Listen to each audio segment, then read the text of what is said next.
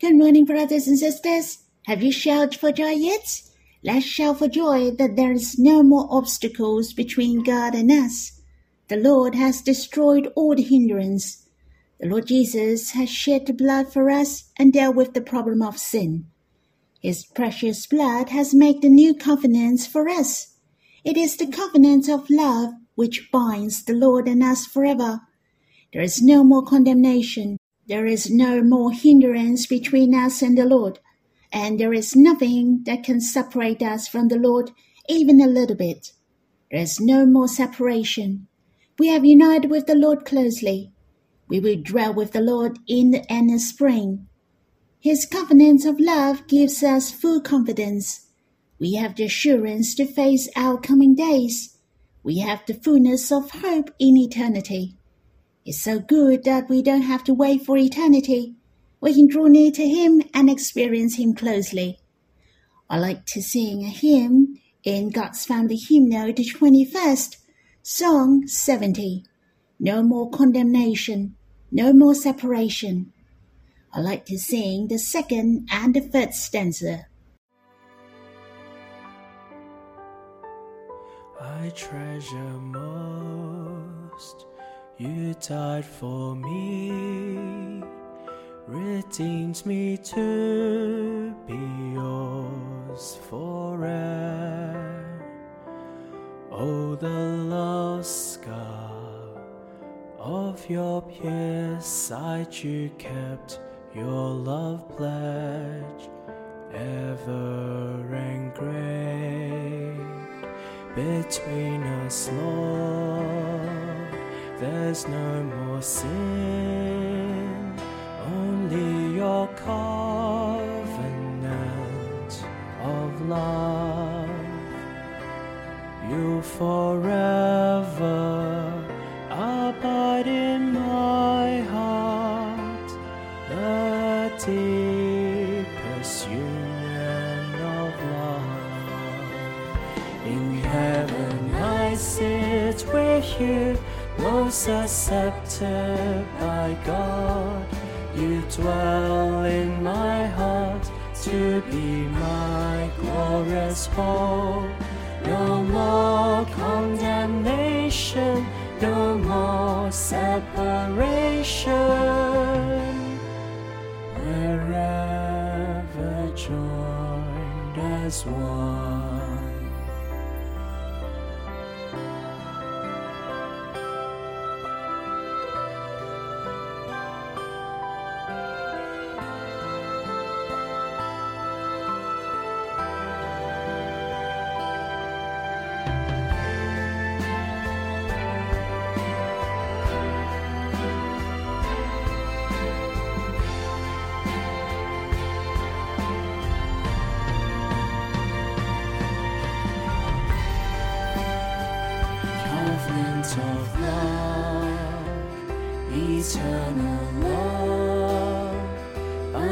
Binds us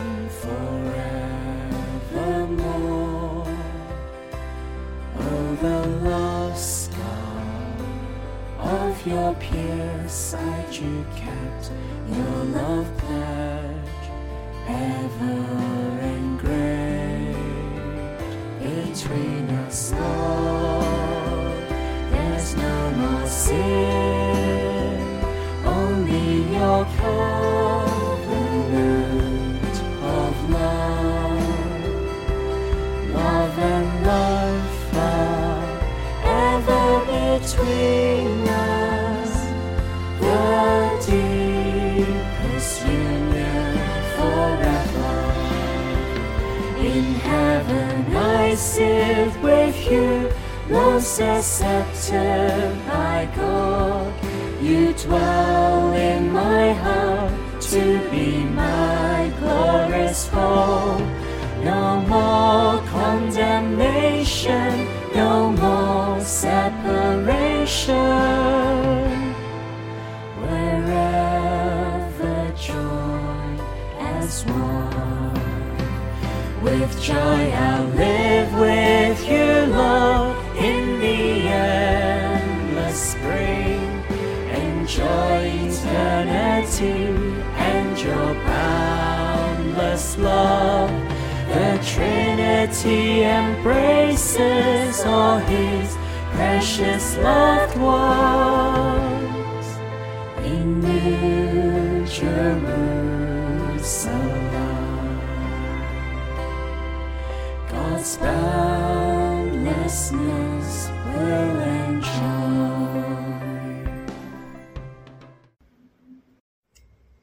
I hope you have time to quiet yourself and respond to Him. Or you can sing another hymn to worship the Lord. Let's have some time to be with Him face to face. You can stop the recording and we'll read the Bible when you're done. May the Lord bless you. Brothers and sisters, we'll read in Psalm 89, verse 36 to 52. His offspring shall endure forever, his throne as long as the sun before me. Like the moon, it shall be established forever, a faithful witness in disguise. Selah.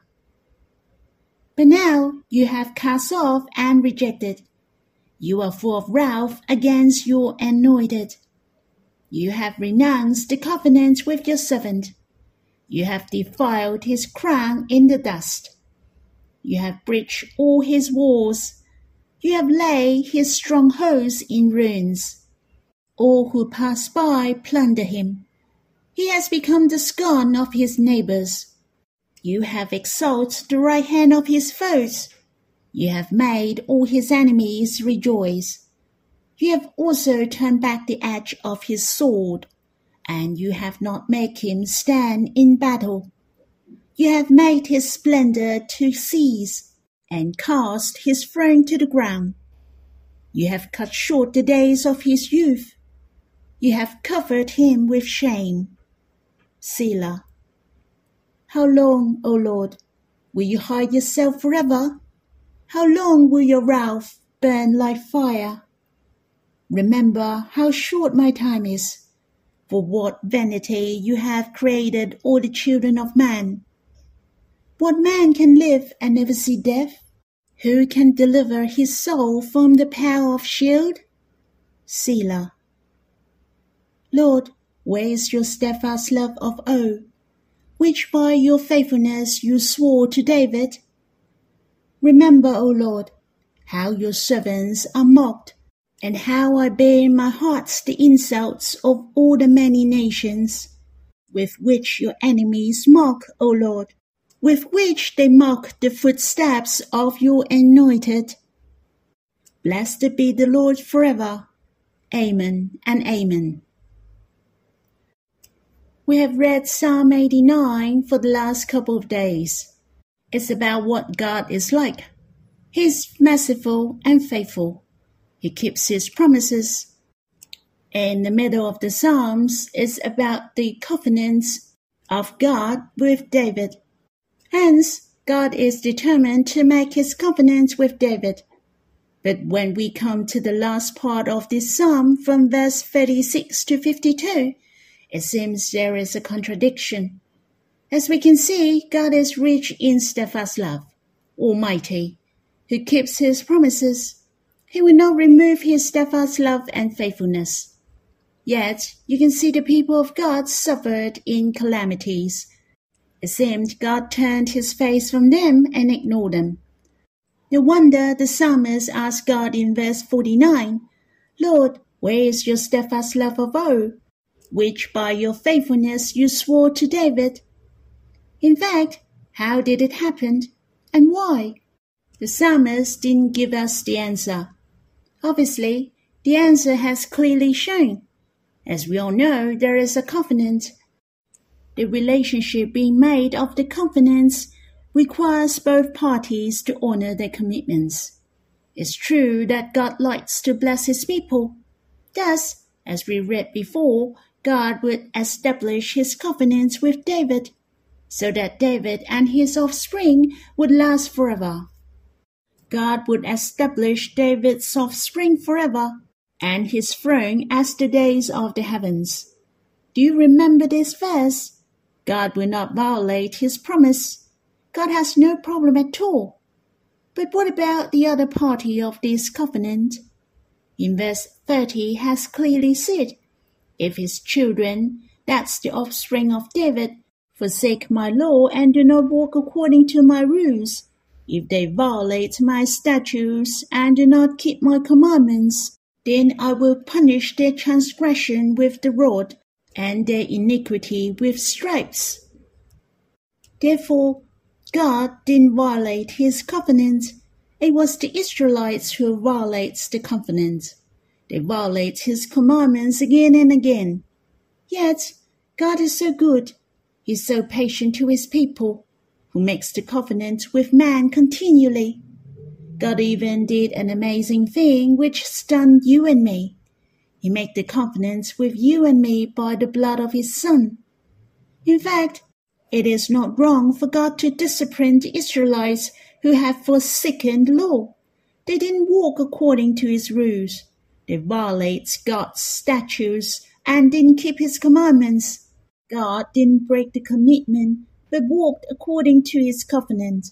Hence, God has never forgotten the covenant he made with David. He didn't remove his steadfast love from them. Even God disciplined and punished the Israelites was out of love, in order they were willing to repent. The last part proclaimed what the Israelites has gone through. For example, they were attacked by their neighbors. They were trampled. The place were laid in ruins and were robbed by the countries around them. They became the scorn of his neighbors. The nation of Israel had melted down and was captivated. The honor of David dynasty has gone, such as what is said in verse 44. You have made his splendor cease and cast his throne to the ground. We have to admit it was the hand of God who led the Israelites to experience all these things. Yet God was merciful, as it has mentioned before when God would punish their transgression with the rod and stripes. He said in verse 33, But I will not remove from him my steadfast love, or be forced to my faithfulness. God didn't remove his steadfast love, for he still loved them. He still liked them to enjoy the blessings of his covenant made with David. Truly, it is so treasurable. The heart of God is very beautiful. He is eager for every individual to have the greatest blessing. The contradiction of the covenant was due to the sin of man. If God likes to be merciful to man, it is necessary to deal with the problem of sin. How did God deal with it? He has made known his salvation. He sent his Son to come and bore the sin of man. There is no more sin between God and us, only this covenant of love. The Lord Jesus made this new covenant for us by his blood. I meditate the blessings of this new covenant. In the letter to Hebrews mentioned there are four blessings, and one of them is we have sinned no more. The Bible said, God will remember our sins no more. The Bible has explained a lot about the forgiveness of God. For example, we are perfect for all time. One sacrifice for sins forever. Truly, our needs are great for we have committed many wrongdoings.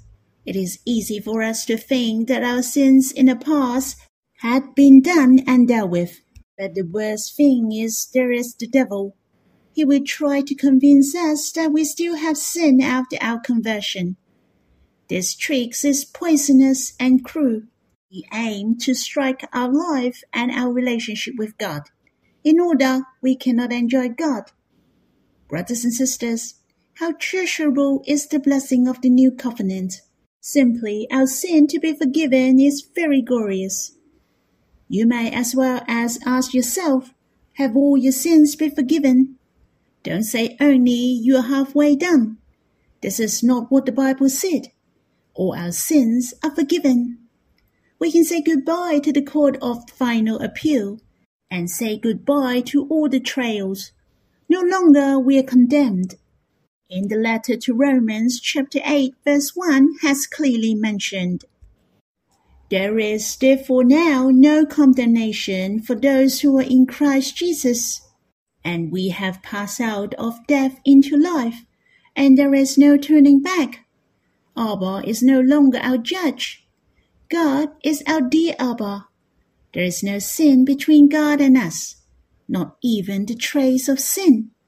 There is only the covenant of love between God and us we accept it and welcome forever and ever. The Lord will sit on the throne of David and reign forever. God will fulfill his covenant with David, but it is pointed to a better covenant. We will co-heir with the Lord. We will reign with the Lord. He is the firstborn, and we're the assembly of the firstborn. It is written in the letter to Hebrews. I didn't make it up. Well, let's come back to Psalm 89, verse 27. And I will make him the firstborn, the highest of the kings of the earth. It's so wonderful. We have a share in reigning with the Lord. And the last verse, Blessed be the Lord forever. Amen and amen. This verse reminds me of the eternity of love in the coming days. For the covenant of love is valid till eternity God has the eternal covenant with us. It's so good. We have eternity. My heart is sweetened. How precious we have the presence of God forever and ever. To experience His love with us, and this love will enhance boundlessly. The word forever is written in the Bible many times. It said, Blessed be the Lord forever. Amen and amen. It is telling us that we will experience the goodness of God and we will praise Him and respond to Him endlessly. What a loving relationship. And this is the reason why there are many forever written in the Bible. It is not to scare you, but to give you hope. In addition, he who loved us and perfect us has a love dream. His dream is to love us forevermore brothers and sisters, we will have a happy and glorious ending. Yet, our present life is also very important. We have to finish the will of the Lord. Our present life is affecting the eternity, and our everyday life will make a difference. We will affect the eternity of others as well. Lastly, I hope myself and you all to enjoy this covenant of love deeply and have full confidence. We shall not fall into the trap of the enemies, but come to God with a carefree spirit. We shall sing to Him heart to heart and join with Him heart to heart, to have the interflow of love with Him, to enjoy the precious blessings from the covenant of love Besides, our sins are forgiven. In fact, there are three more blessings, and one of them is very treasurable that the Holy Spirit has come and dwelt in our hearts, so that we are united with the Lord. It is the greatest blessing to be united with the Lord. It is the deepest union of love. Brothers and sisters, we shall enjoy fully the blessings of the covenants of love daily. That's all for my sharing. I hope you can draw near to the Lord personally and enjoy His love fellowship with you. Cause this is the most blessed. May the Lord bless you.